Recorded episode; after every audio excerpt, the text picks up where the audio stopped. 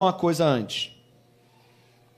Você acha, eu perguntei aqui quem está vivo, né, irmãos? Mas eu quero te perguntar: você acha que é possível estar vivo e ainda assim estar morto?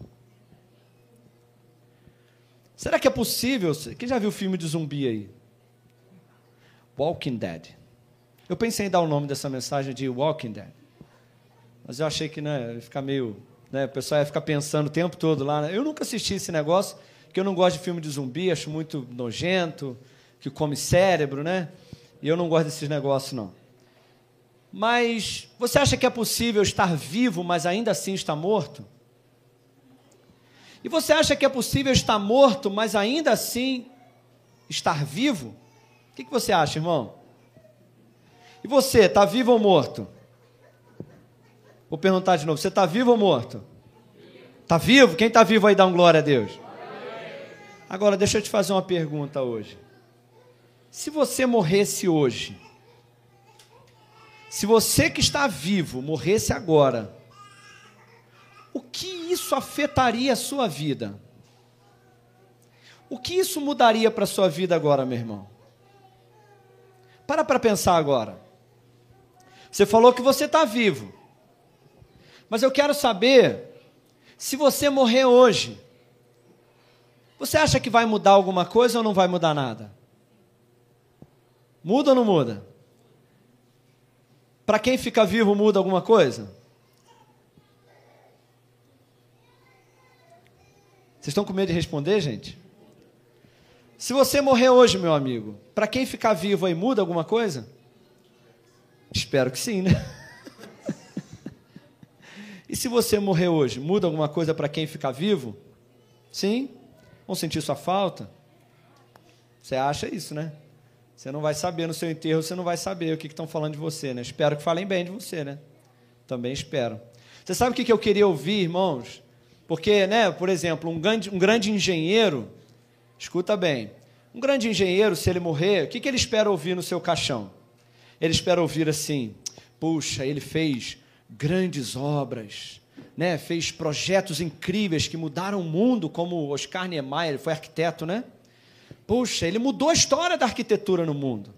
Um grande médico, quando ele morre, ele queria ouvir no seu enterro: puxa, ele curou tantas pessoas, ele salvou tantas pessoas. Um cientista gostaria de ouvir o que no seu, no seu túmulo, né, no seu enterro? Ele gostaria de ouvir o que? Puxa, ele criou coisas incríveis, ele mudou a história da ciência, curou a cura para tantas doenças. E você, irmão, o que você gostaria de ouvir no seu enterro? Pô, cara, minha mulher é a única que estraga a minha piada. Eu já não sou bom de piada. Aí ela estraga a minha piada, entendeu? Ah, esquece o que eu ia falar agora. Mas, irmãos. É, eu também. Eu gostaria de ouvir. Tá vivo, tá vivo, tá respirando. É isso que eu gostaria de ouvir. Irmão. Mas, irmãos, agora, em vez de, de, de pensar nas pessoas que ficam, eu quero te perguntar: se você morrer hoje, para você muda alguma coisa? O que, que muda para você? O que, que muda para você se você morrer hoje? Quem pode me responder aí? Ninguém? É sério, irmão, é simples, não é uma resposta teológica complicada, não. Resposta simples.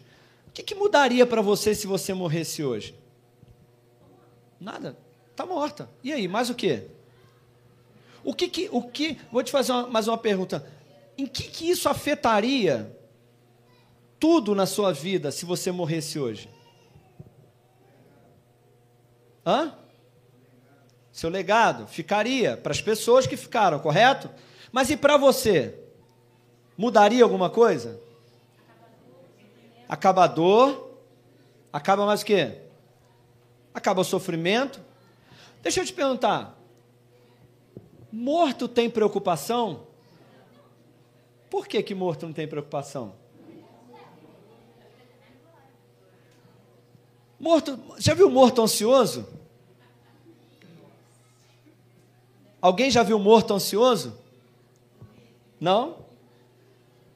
Outra coisa, você já viu algum morto com medo? Você já viu morto tímido? Alguém já viu algum morto tímido? Com vergonha? Sabe por quê? Porque existe uma frase de Russell Shedd que diz assim: a morte inevitavelmente desliga o morto dos interesses do mundo. Quem concorda comigo? Depois que você morre, nada mais desse mundo é importante. É importante para quem fica, mas para quem morreu, as coisas do mundo não têm mais importância. Um morto, se ele bater de carro, ele fica irritado? se baterem o carro de um morto, ele fica nervoso? Não. Hã? Irmãos, esses dias eu ouvi falar de uma funerária, de um carro da funerária que bateu. E aí ele bateu e o caixão caiu para fora. O morto reclamou? O morto levantou para brigar com o dono da, um cara da funerária, discutir, bater boca? Não. Porque. Hã? O morto morreu? O morto já estava morto. Irmãos, agora eu quero trazer uma mensagem para você hoje. E o tema da nossa mensagem. Está aqui já? O tema da nossa mensagem, se você estiver anotando, é mortos-vivos. Walking Dead. Na verdade, Walking Dead é mortos andando, né? Mortos andando sobre a terra. Mas o tema da nossa mensagem hoje é mortos-vivos. Sabe por quê, meu irmão? Porque veja bem, nós cristãos, nós meditamos na morte de Jesus, olha só, nós pensamos na morte de Jesus, nós adoramos a Jesus porque ele morreu e ressuscitou, nós participamos da ceia e declaramos que ele morreu e ressuscitou, nós assistimos vídeos sobre a morte de Jesus, nós falamos que cremos na morte de Jesus, mas eu quero te perguntar nessa noite: será que você tem pensado em que a morte de Jesus afeta você? Porque foi o que eu perguntei no início. Se você morrer hoje, o que as pessoas vão sentir falta? Mas o que isso vai afetar a sua vida? E eu quero trazer uma reflexão para você nessa noite, meu irmão, você que está aqui. Em que a morte de Jesus afeta você na prática? De que forma, meu irmão, a morte de Jesus afeta você na segunda de manhã? Porque não basta, olha aqui, ó. Não basta, não muda nada a sua vida saber que Jesus morreu. Porque se eu sair aqui pela rua, eu vou encontrar um monte de pessoas que também acreditam que Jesus morreu. Na verdade, elas não creem, elas acreditam. Porque se elas crescem, elas estavam aqui. Quantos desviados que você conhece que eles falam o seguinte: rapaz, ó, vou te mandar um vídeo no YouTube aí, ó, da nova ordem mundial. É, o anticristo, a besta já está no nosso meio. Inclusive a besta falando contigo sobre aquilo. A própria besta, né? Porque, irmãos, a, não, sério mesmo, a pessoa que está desviado, desligado de Cristo na fé, na prática, e está preocupada com o anticristo, ele é a própria besta. Pode ser não, a besta do Apocalipse, mas é uma besta a pessoa que está falando isso. Irmãos, porque a pessoa que está desviada, preocupada com o anticristo, na verdade, eu vou te ensinar uma coisa. Eu vou te ensinar. Não é isso sobre a mensagem, eu vou rapidinho te ensinar uma coisa. Quando você encontrar com alguém que ele está afastado da fé, que ele está desanimado de Cristo, que ele não está na igreja, e ele falar assim: Não, eu sei. Eu sei que se eu morrer hoje eu vou para o inferno. Você fala assim: Você não sabe. Você pode ter certeza que você não sabe o que está falando. Ele vai falar: Não, eu sei, eu escutei o pastor falar. Exatamente, você escutou o pastor falar, mas você não sabe. Porque se você, por um milésimo de segundo, você pudesse fazer só isso assim no inferno, só uma, uma visitinha rápida no inferno, você nunca, nunca, nunca, nunca, nunca mais ia desviar da presença de Deus. Você ia andar desesperado. E eu ia te falar uma coisa a mais. Se você conhecesse, e eu também, o céu e o inferno, a nossa vida, as nossas prioridades, o que é, o que é importante para nós, provavelmente deixaria de ser importante. Porque nós sairíamos para todo mundo dizendo assim: ei, é real, ei, Jesus é real, o céu é real, cara, eu fui no inferno, você é louco, o céu é real. De repente, até a gente ia abandonar o emprego, de repente a gente ia sair pela rua igual um maluco, pregando o evangelho, falando: Ei, o céu é real. Você é no churrasco da tua família, você ia falar: Cara, você precisa acreditar, eu fui no inferno, é real. Mas eu acho que eu e você, nós não temos ainda essa noção tão, tão, tão real. Quem concorda comigo, irmão? Quem é sincero para concordar comigo? Eu, eu vou te falar isso. Mas é que Jesus não quer te levar no inferno nem no céu agora, ele quer que você creia simplesmente na palavra. Mas eu quero falar com você nessa noite sobre mortos-vivos. Por que, que eu entrei nesse assunto? Porque saber que Jesus morreu não é o suficiente. Eu preciso que você reflita hoje o que a morte de Cristo vai afetar você amanhã de manhã. Amanhã no trabalho, como que Cristo morreu afeta a sua própria vida. Abre comigo em Colossenses capítulo 3. Quem leu o livro de Colossenses aí da glória a Deus? Irmão, que livro, hein? Meu Deus. Eu estou orando o livro de Colossenses até hoje. Colossenses capítulo 3, verso 1 ao 4. Colossenses 3, do verso 1 ao 4. Irmãos, eu já falei com vocês que às vezes eu leio a Bíblia e eu acho engraçado alguns textos. Às vezes eu fico rindo sozinho da Bíblia. E Colossenses 3 é um livro que me fez rir quando eu fiquei meditando nele. Que eu falei, gente, mas que, que loucura é essa aqui? Vamos ler juntos. Portanto, se já ressuscitastes com Cristo, buscai as coisas que são de onde Cristo está assentado à destra de Deus. Pensai nas coisas que são de e não nas que são da terra, porque já estáis mortos, e a vossa vida está escondida com Cristo em Deus. E quando Cristo, que é a nossa vida, se manifestar, então também vós vos manifestareis com Ele em glória. Verso 5: Mortificai, pois, os vossos membros que estão sobre a terra: a prostituição, a impureza, o apetite desordenado, a vil concupiscência, a avareza que é a idolatria. Só até aí. Irmãos, eu, por que, que eu ri desse texto? Porque esse texto fala assim: ó, acompanha comigo. Vocês já ressuscitaram com Cristo. Aí depois ele diz assim: porque vocês estão mortos e a vossa vida está escondida em Deus.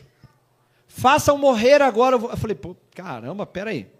Eu ressuscitei, eu estou morto, eu tenho a vida em Cristo e eu tenho que fazer morrer. Eu falei, que, que negócio, que rolo esquisito é esse? Eu ressuscitei, mas eu estou morto.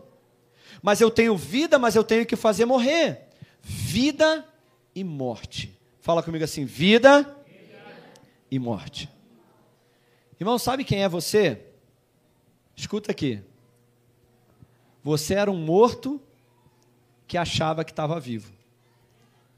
Você era um morto andando sobre a terra e porque tinha ar nos seus pulmões e porque tinha um pedacinho de carne aqui batendo por causa de impulsos elétricos, você achava que estava vivo, mas na verdade você estava morto. Mas então Cristo veio, morreu na cruz e quando ele morreu, você morreu. E quando ele ressuscitou, você ressuscitou com ele, você recebeu vida eterna. E agora, de fato, você está vivo. Mas na verdade você está morto. Porque você está morto para o mundo, morto para o pecado, morto para essa vida, e você está vivo com Cristo em Deus. Você era um, era um morto achando que era vivo, mas agora você é um vivo que precisa se considerar morto. Fala com essa pessoa que está do seu lado. Você está vivo ou morto? e aí, irmão, você está vivo ou morto? Irmãos, o livro de Colossenses, no capítulo 3, ele nos diz algo interessante. O apóstolo Paulo, ele nos dá a referência de como precisa ser a nossa vida, nós que ressuscitamos com Cristo e que agora estamos mortos para esse mundo. E eu quero compartilhar com você nessa noite sobre quatro, quatro características que estão nesse texto aqui de alguém que de fato está morto. Alguém que de fato ressuscitou com Cristo e a vida dele está escondida em Deus. E de fato ele está andando nessa terra, mas como alguém que já morreu para esse mundo. Irmãos, o crente, ele não pode morrer. Nós, na verdade, deveríamos mudar a nossa forma de falar. Quando a gente fala assim, Fulano morreu. Fulano morreu. Se ele não é crente, ele já estava morto, ele só passou da morte para a morte. Mas se ele era crente, ele não morreu, ele passou da vida para a vida. Porque o crente não morre. Por que, que o crente não morre? Porque o crente já morreu. Irmãos, eu já morri há dois mil anos atrás, eu morri, e eu não posso morrer de novo, porque eu já morri, e agora a vida eterna está dentro de mim.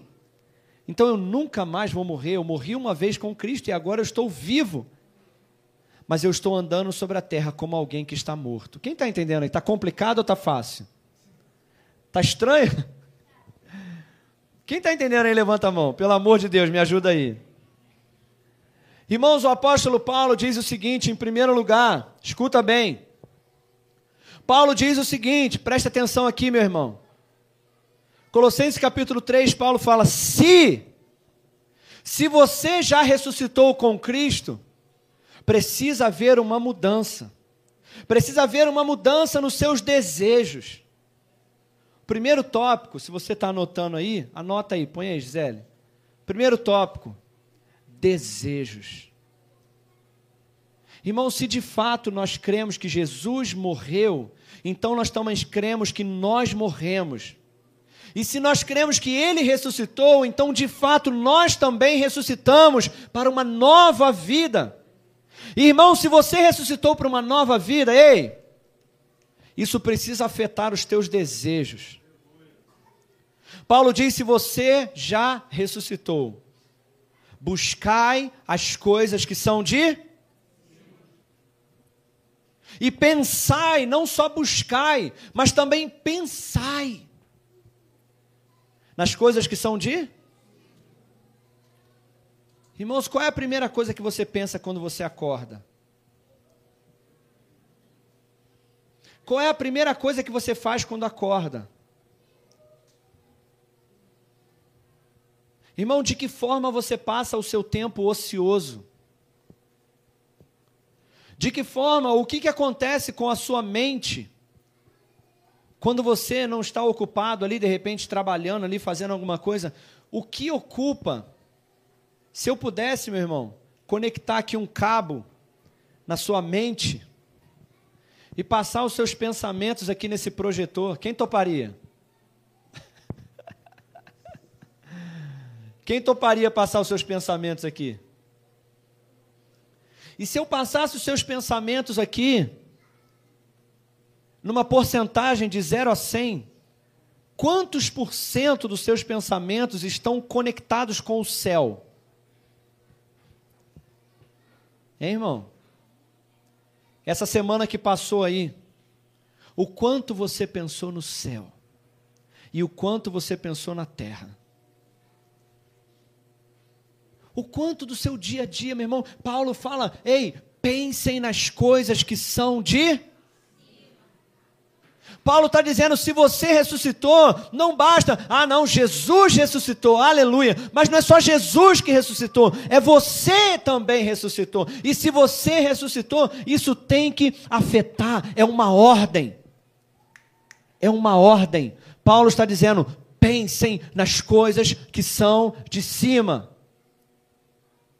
Deixe que isso afeta a tua vida. Quando você acordar, intencionalmente, pense no céu, pense na presença de Deus, pense no Senhor, pense no Espírito Santo, pense nas coisas que Ele tem para você, pense naquilo que você quer ser para Ele, nas coisas que são de cima. Mas, irmãos, infelizmente há uma inversão de valores no cristão.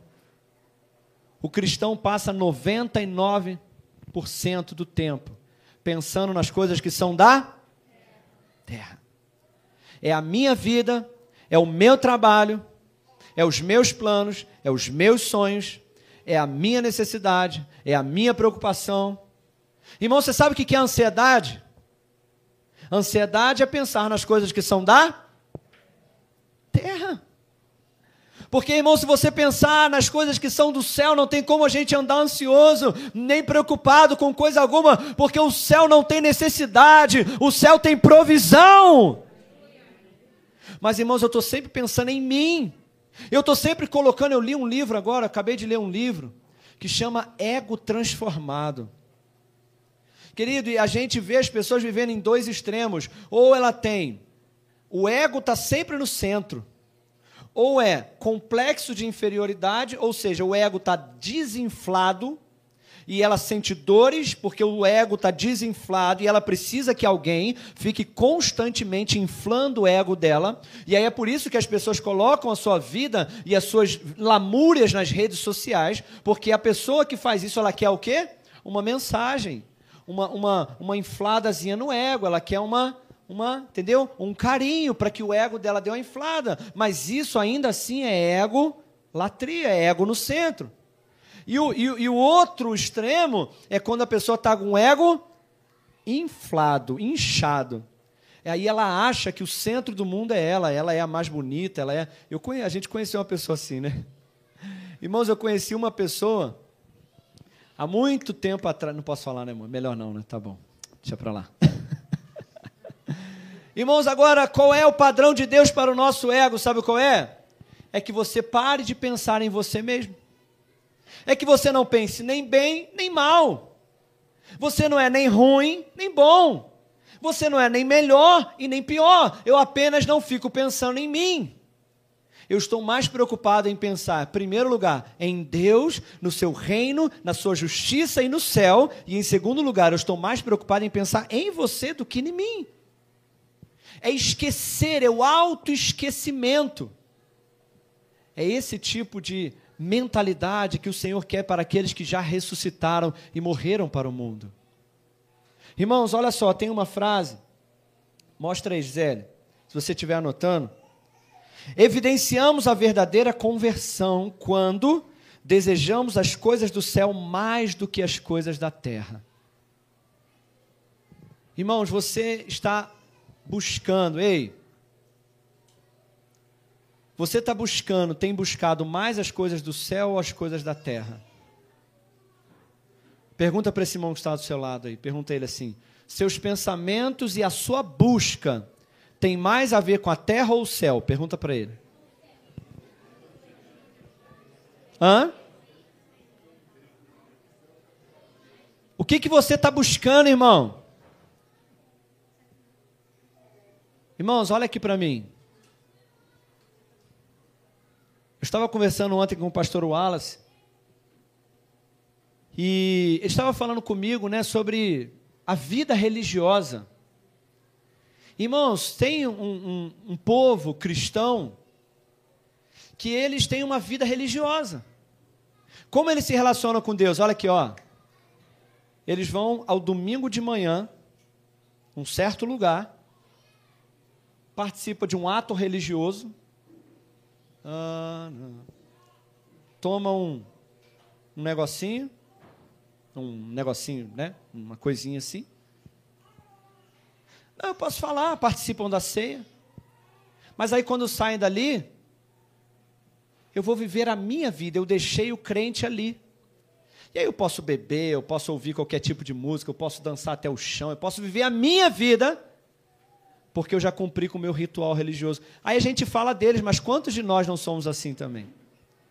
Quantos de nós limitamos a nossa vida cristã a domingo de noite e quarta à noite? E alguns crentes ainda limitam nem a quarta à noite, só a domingo à noite. E tem crente que nem domingo à noite, tem crente que ainda passa duas, três semanas. E olha, eu vou te falar, esse outro povo que eu estava falando, pelo menos fiéis eles são no domingo de manhã. Na, na, bom, porque tem crente que nem na congregação, mas não é o seu caso. Claro que não é o seu caso, porque você está aqui. Mas, irmãos, o que Deus quer para você é uma vida radical. O que Jesus quer para você é que Ele seja o centro dos teus pensamentos. Ah, pastor, só está falando então que eu tenho que largar o meu trabalho, eu tenho que largar a minha família e viver num monte, no monastério, orando 24 horas por dia. Não, não é isso. Mas o que Deus quer é que você acorde e pense nele. Deus quer que você se arruma pensando, em vez de pensar nos problemas do dia, você se arruma pensando nele.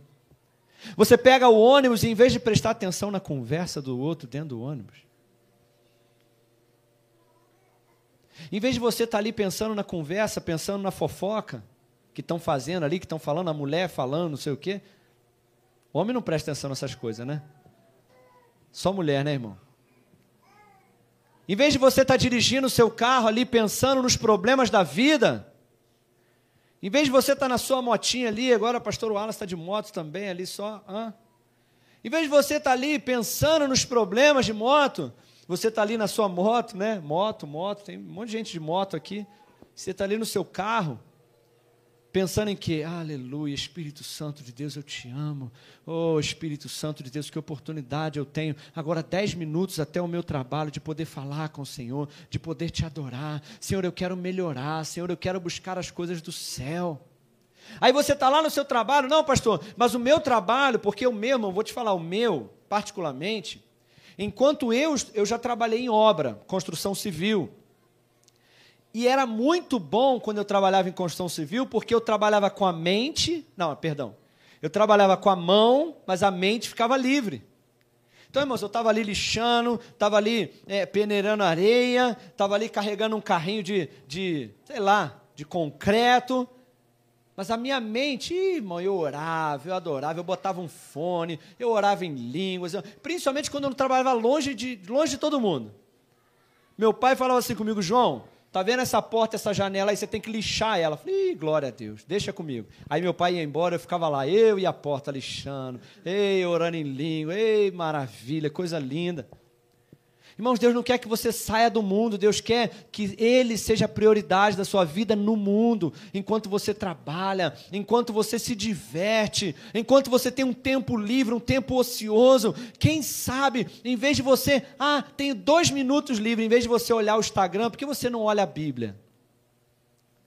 Pensai nas coisas que são do alto e buscai as coisas que são de cima, porque quem morre e ressuscita, os nossos desejos precisam ser afetados. Quem está entendendo aí diz glória a Deus. Os nossos pés devem estar sobre a terra, mas a nossa mente deve estar no céu.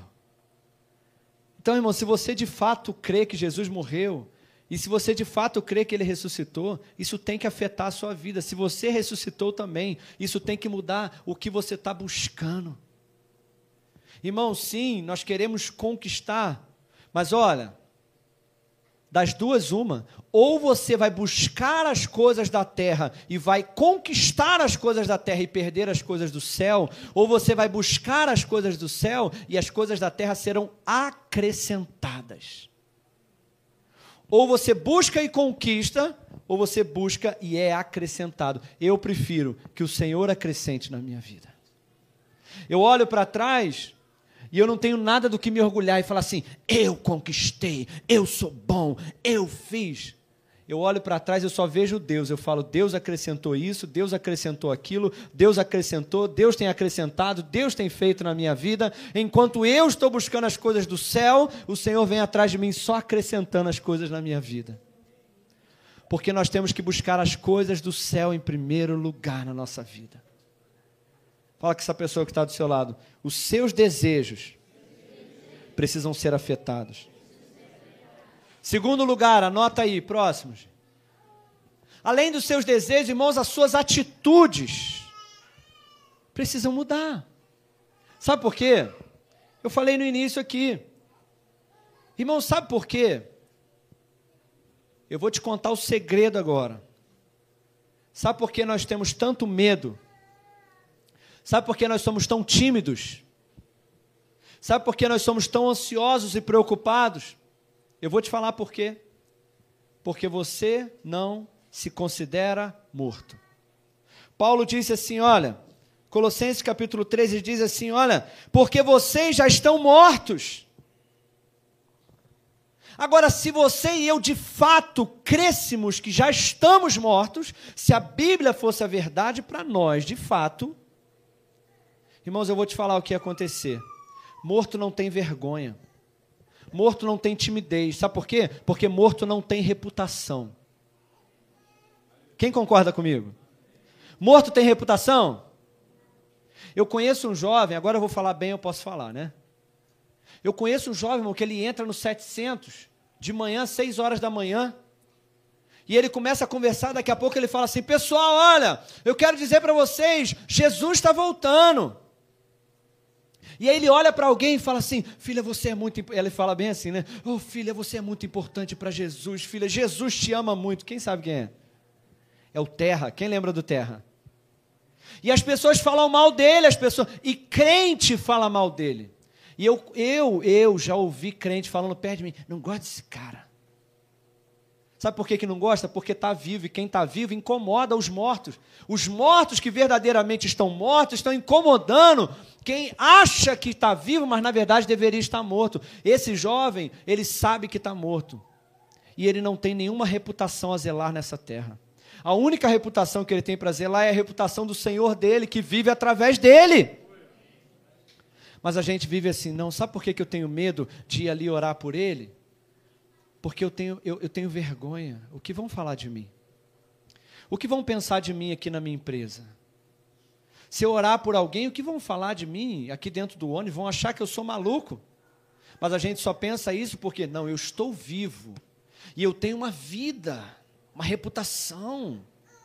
E eu tenho medo do que vão falar de mim. Mas se você tivesse morto, você não teria medo. Quem concorda comigo? Se você tivesse morto, você não teria medo. E se der errado? Se der errado, eu estou morto, irmão. E se falarem mal de mim, eu estou morto. Irmão, isso deveria afetar a nossa atitude nessa terra. A gente se preocupa demais com a nossa vida, quando na verdade a Bíblia diz: vocês estão mortos. Fala com essa pessoa que está do seu lado: você está morto. Por que, que a gente fica ansioso? Porque a gente está querendo defender, se agarrar a uma vida que na verdade você não tem, você está morto. Você deve andar sobre a terra assim: eu estou morto. Eu estou morto, seja o que Deus quiser da minha vida amanhã, porque eu estou morto sobre a terra. Sim, eu ainda tenho sonhos e aspirações, mas que seja o que Ele quer, porque eu de fato estou morto nessa terra e eu quero que a vida de Deus resplandeça em mim. Irmão, quem está morto não tem preocupações. Ah, morto tem vontade própria? Ah, irmão, vamos lá, irmão. Morto tem vontade? E você aí cheio de vontade, hein, irmão? Hã? Eu não quero, eu não gosto, eu não estou afim. É ou não é, irmão? É ou não é? Não vou fazer porque eu não gosto, porque eu não quero. Ah, porque eu não concordo. Ah, porque eu não tenho vontade. Tu já viu algum morto no, no caixão lá reclamar de alguma coisa e falar: não quero que me enterre, não estou com vontade de me enterrar. Morto não tem vontade. E a vontade daqueles que estão mortos para o mundo só vale uma vontade daquele que deu a vida para ele. Por isso Jesus disse: Porque vocês me chamam Senhor, Senhor, se vocês não fazem o que eu mando. Se vocês não fazem o que eu mando, para de me chamar de Senhor. Mas se você diz, Tu és o meu Senhor, se você fala Senhor Jesus, então nós temos que obedecer a Ele e dizer: Senhor, eu estou morto, eu não quero, mas eu não tenho mais vontade. Eu vou para onde o Senhor me mandar. Se o Senhor me mandar para lá, eu vou. Se o Senhor quiser que faça isso, eu faço. Senhor, eu vou com medo mesmo, eu vou sem vontade, eu vou desanimado, eu vou de qualquer jeito, porque vale mais para mim obedecer ao Senhor, porque eu já morri e a minha vida está escondida com Cristo em Deus. Quem está entendendo aí nessa noite? Mortos-vivos na sociedade, mortos-vivos no colégio, mortos-vivos no trabalho. Amanhã vai levantar um morto-vivo da cama. Um morto-vivo vai dormir com, essa, com você, mulher, hoje. e você, homem, vai dormir com uma morta-viva hoje, do seu lado. E quem é solteiro, né, vai dormir sozinho mesmo. Mas amanhã vai levantar um morto-vivo. E amanhã vai entrar naquela empresa um morto-vivo. E amanhã vai entrar lá, na, lá naquela faculdade uma morta-viva. Tem mais alguém aí na faculdade aí? Não? Que isso? Ah, tem aqui, ó, claro que tem. Ó. Amanhã vai entrar na faculdade lá um morto-vivo. Vai trabalhar um morto-vivo, vai estudar um morto-vivo. Mortos-vivos andando sobre essa sociedade. Eu não me preocupo mais com amanhã, nem com a minha reputação, nem com a minha vontade, porque eu já estou morto. E a tua vida? A minha vida está escondida com Cristo em Deus. Irmãos, crentes que têm medo do diabo não entendeu ainda a palavra. A Bíblia diz: "A minha vida está escondida com Cristo em Deus". Se está escondida em Deus, nem o diabo pode me encontrar. Irmão, se você está morto, por que, que as coisas ainda estão te ferindo? Se você está morto, por que, que você está magoado ainda? Se você está morto, por que, que tudo te fere ainda, meu irmão? Você sabe por que, que Paulo nada feria ele mais? Você sabe por que, que Paulo conseguia apanhar e continuar? Paulo era traído e continuava porque ele estava morto. Morto. Nada me fere mais. Você sabe por que? Escuta o que eu vou te falar. Você sabe por que, que os crentes têm problema em se humilhar, em pedir perdão? Você sabe por que, que a coisa que eu mais ouço como pastor e discipulador é, mas sempre eu, sempre eu? sempre eu que tenho que ir lá? Eu que tenho que pedir perdão sempre, eu que tenho que me humilhar? Porque eu estou certo. Sabe por quê? Porque não está morto. Agora, quem morre primeiro, aliás, quem entende primeiro, morre primeiro. Eu gosto de lidar com gente morta. Porque com gente morta eu falo assim: vá lá. Não, mas eu não fiz nada, vai lá. Se reconcilia. E a pessoa vai e se humilha. Porque morto não está preocupado se está se humilhando, se está se orgulhando. Ele está preocupado apenas em agradar o seu Senhor. Irmão, se a gente tivesse morto, irmão, eu seria o pastor mais feliz do mundo. Acabou o problema na igreja. Por quê? Eu estou pastoreando uma igreja de gente mortas. Mortas para o mundo, mortas para o seu orgulho, mortas para si. Mas uma igreja de crentes vivos, escondidos em Cristo, que não estão mais preocupados com nada. É por isso, irmãos, que Colossenses capítulo 3 diz assim: olha, ele diz assim: suportando uns aos outros, perdoando uns aos outros, e se alguém tiver queixa contra o outro, assim como Cristo te perdoou, assim fazei vós também. Ei, uma igreja de mortos não tem mais queixa contra o outro. Porque assim como Cristo perdoou ele, ele está perdoando o outro. Acabou as queixas, acabou o problema do pastor. Aleluia, glória a Deus. Pergunta esse irmão: você está morto ou vivo, irmão?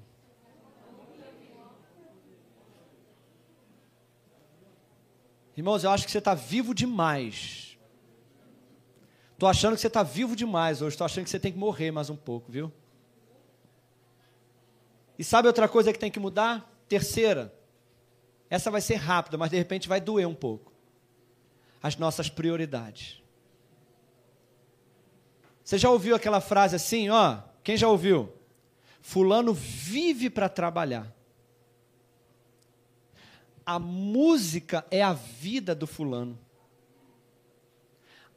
Ah, o esporte é a vida do ciclano. Quem já ouviu isso? Agora escuta bem o que eu vou te falar. Igreja quadrangular de Madame Machado. De repente, você já disse isso. Você diz assim: minha família é minha vida. Minha esposa é minha vida. Ah, meus filhos são minha vida. Colossenses capítulo 3, no verso 4 diz assim: Quando Cristo, que é a nossa vida, se manifestar, então nós nos manifestaremos com Ele. Ei, irmão, se a tua família é tua vida, você ainda não morreu.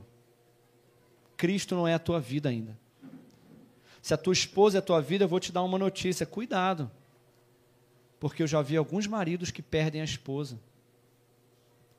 Mas eles, se estão em Cristo, continuam na fé, continuam crendo, continuam Quantas esposas já perderam seu marido? E o pior, quantas mães já perderam seus filhos? Irmão, família não é minha vida. Meus dois filhos são tesouros, são heranças, mas a minha vida, eles não são minha vida. A minha esposa que está ali, amo, sou apaixonado por ela. Eu dou a minha vida por ela, porque a Bíblia diz que nós temos que fazer isso. Mas ela não é a minha vida. A minha vida é Cristo. E eu só posso dar a minha vida por ela se verdadeiramente Cristo for a minha vida em primeiro lugar. Quem está entendendo aí nessa noite? Se você está morto, as tuas prioridades precisam mudar, irmão. O teu trabalho não pode ser a tua vida. A música, o esporte, o lazer, o prazer, a família, nada pode ser a tua vida. A tua prioridade é uma. Quando Cristo, que é a minha vida, Ele é a minha vida. Ele é a minha prioridade, Ele é o meu tudo, Ele é o que eu acordo e penso, e antes de dormir eu penso nele, eu passo o dia pensando nele, eu busco as coisas que são dele, Ele é a minha vida. E eu amo você, eu amo a minha família, eu amo os meus filhos, eu amo a igreja do Senhor, eu amo o ministério, eu amo tudo, mas Ele é o primeiro amor nas nossas vidas. E por último, para nós terminarmos, se você está morto, o seu comportamento precisa mudar. Irmão, se você está morto, olha aqui para mim, olha. Se você está morto e o seu comportamento não tem mudado, é porque você não está morto. Sabe por quê? Porque o morto, ele não tem mais inclinações ao pecado. O morto, ele não está preso ao pecado. E eu vou te falar uma coisa: Jesus já te libertou do pecado. Quando você morreu, você morreu para o pecado. Então, meu irmão, Paulo fala agora: façam morrer pastor Wallace compartilhou comigo uma coisa que é verdade. A gente ora assim, olha como é que a gente ora. Deus, faz morrer, Senhor, a minha carne. Faz morrer esse pecado em mim. E a gente canta, né? Irmãos, quanta música. Enfim. Sou humano, eu só sei errar. Me ajude a melhorar. Jesus não quer te ajudar a melhorar, Jesus quer te matar. E acabou. Ele não quer te fazer um crente melhor, ele quer te fazer um morto que ressuscitou alguém completamente novo. E agora ele está te mandando: ei, o que era impossível eu já fiz, eu já te matei, eu já te ressuscitei, eu já te dei poder sobre o pecado, eu já te dei o Espírito Santo. Agora, faça morrer o pecado que está em você. Não é Deus que faz morrer, é você. Irmãos, o nosso, olha, escuta essa história. Escuta aqui. Duas jovens se converteram depois de vários anos vivendo na boêmia, vivendo na balada, vivendo na bebida, né? E aí as suas parceiras de aventuras mundanas um dia as convidaram para irem juntas à boate. Ao que elas responderam prontamente: Nós não podemos ir nós estamos mortas. Quem entendeu aí? Elas falaram assim: Ei, vamos beber com a gente de novo? Vamos para boate com a gente? Elas falaram: Infelizmente não poderemos ir porque estamos mortas.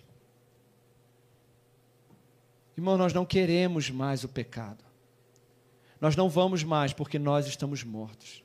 E o apóstolo Paulo diz assim: Olha, não mintais uns aos outros ira, cólera, malícia, maledicência, palavras torpes. Irmãos, olha, na minha época de crente, sou crente ainda, né, irmão? Mas na minha época de crente mais novo, crente não falava palavrão, não, irmão. Crente não falava. Eu ia falar um negócio aqui. Me ajuda, Espírito Santo. É, vou fazer morrer agora a maledicência. Irmãos, ultimamente, eu estou escutando até pastor falando palavrão, crente falando palavrão. Na minha época, crente não falava palavrão, não, irmão. A Bíblia diz o seguinte: as palavras torpes, as palavras podres, inúteis, tira da sua boca ira, cólera, maledicência, pensamentos malignos, pensamentos sobre outras pessoas que não são verdade, pensar o mal sobre as pessoas, não gosto, não aceito, meu santo não bate com o santo dele. Que negócio é esse, irmão? São dois endemoniados, então, não é possível. O apóstolo Paulo diz assim: olha, ei, ele diz assim: mortificai os vossos membros que estão sobre a terra, prostituição e a impureza, todo tipo de sexo fora do casamento e pornografia é pecado. E a Bíblia diz: mortifica isso na tua vida, porque você já morreu. Ah, mas a gente só acha o adultério e, e, e, o sexo fora do casamento pecado. Não, ele diz assim: o apetite desordenado. Eu vou te dar uma notícia aqui, ó. O adúltero e o cumilão, nenhum dos dois não entrarão no inferno, não o apetite desordenado. Tem crente que come porque está com vontade, e come porque está é, preocupado, e come porque está ansioso, e come porque está com vontade, come porque está sem vontade, come, come, come, come, come. É pecado. E mais, ele diz o seguinte: a avareza que é a idolatria. Você acha que a sua relação com o dinheiro não vai tirar de você do céu, não. Vai tirar tanto quanto vai tirar o adúltero e qualquer outro pecado. Se você tem medo que falte, eu estava falando esses dias, com quem que foi que eu estava falando sobre oferta? Ah, foi com um amigo meu, não foi aqui não. Ele estava falando comigo assim, ele falou, pastor, eu, quando eu recebo o meu salário, eu já tiro a minha oferta eu não oferto todo o culto. Tem problema isso? Eu falei, não, eu também faço isso. Porque assim, eu prefiro tirar do meu salário uma oferta que eu considero uma oferta, né, assim, da minha, do meu coração para o Senhor, do que é, é separar essa oferta em vários valores pequenos. Porque, irmãos, eu tenho para mim que a oferta precisa ferir a avareza no meu coração. A oferta ah, pastor, se eu tiver só dois reais, eu não posso? Claro que pode, irmão. Se você só tem dois reais e o seu dois reais é o melhor, se aquele dois reais, aquilo, é, ele te custa algo, é isso, glória a Deus. Mas, irmão, se a tua oferta ela não fere a avareza do teu coração, então você tem que repensar a sua oferta. Se você tem facilidade em gastar 50 reais no McDonald's, mas você nunca ofertou uma nota de 100 reais, provavelmente você é avarento. E quando você tira 50 reais, que aquilo. Hum, ai, meu Deus, 50 reais. Ai, meu Deus. Ah, mas o Senhor nem aceita a sua oferta. É claro que aceita, irmão, porque você está. É miserável. Ah, avareza, eu vou te matar agora. Senhor, eu consagro agora essa oferta ao Senhor. Está doendo, mas é para doer mesmo. É para doer, porque mostra que eu sou avarento. E aí eu falo assim: avareza, miserável, te condeno. Eu não vou ser mais avarento. E aí você oferta ao Senhor. Aleluia, que briga. Porque é isso, irmão. Porque a luta é contra a sua carne, então a oferta, irmãos, a oferta mata a avareza, o dízimo mata a avareza. Você não devolve o dízimo porque você tem medo de faltar. Isso se chama amor ao dinheiro. Se você ama mais a Deus do que ao dinheiro, você devolve o seu dinheiro e fala: Senhor, está doendo, mas eu vou ofertar só para matar a avareza, porque eu vou matar o meu corpo. E eu não quero ser idólatra, eu não quero amar esse pedaço de papel aqui, ó, isso daqui. Ó, esse... Quem está entendendo aí? Então, irmão, se você morreu, o teu comportamento tem que mudar. E você tem que matar o pecado na sua vida. É ma... Gente, misericórdia, minha mente está passando cada coisa aqui. Gente. Mata o pecado na sua vida. Pegou? Fala com esse irmão que está do. Se você morrer, o teu comportamento tem que mudar. Você deve andar com a sua certidão de óbito no bolso. Amém? Saia daqui hoje com a sua certidão de óbito no bolso. Se coloca de pé no seu lugar. Ah, gente, hoje, glória a Deus, eu estou cheio de domínio próprio, gente. Passou tanta coisa na minha mente. Pastor está com filtro hoje, aleluias. Se coloca de pé e vamos orar. Quem está morto aí da glória a Deus? Ah, viu? Mas quem está vivo para Deus aí da glória a Deus? Quantos vão amanhã mesmo acordar mortos andando na terra, com a mente andando no céu? Hein? Pés sobre a terra, mente no céu. Você entendeu? Pés na terra, mente no céu. Irmãos, é por isso que eu estou te chamando para o jejum. É por isso, teve muitas pessoas no, no, no grupo lá da igreja hoje que colocaram. Não sei se você orou, mas não colocou, não sei. Mas eu estou te chamando para orar, irmão. É por isso que eu falei no grupo da igreja lá: ora pelo menos 15 minutos antes de vir para o culto. Porque não basta vir para o culto, você tem que pensar nas coisas do alto.